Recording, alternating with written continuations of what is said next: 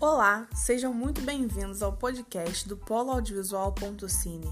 Eu sou Vitória Carvalho, estudante de produção cultural, estagiária do Polo Audiovisual.cine e futura produtora cultural.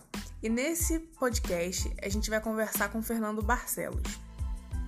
E o assunto que vamos abordar hoje nesse podcast serão os processos de produção e gravação dos curtas produzidos pelos alunos dos cursos de direção e interpretação para o audiovisual, ofertados pelo Polo Audiovisual.cine, e debater as questões de produção de cada um dos cinco curtas, compartilhar experiências e contar histórias que ocorreram durante as aulas nos sets de filmagem.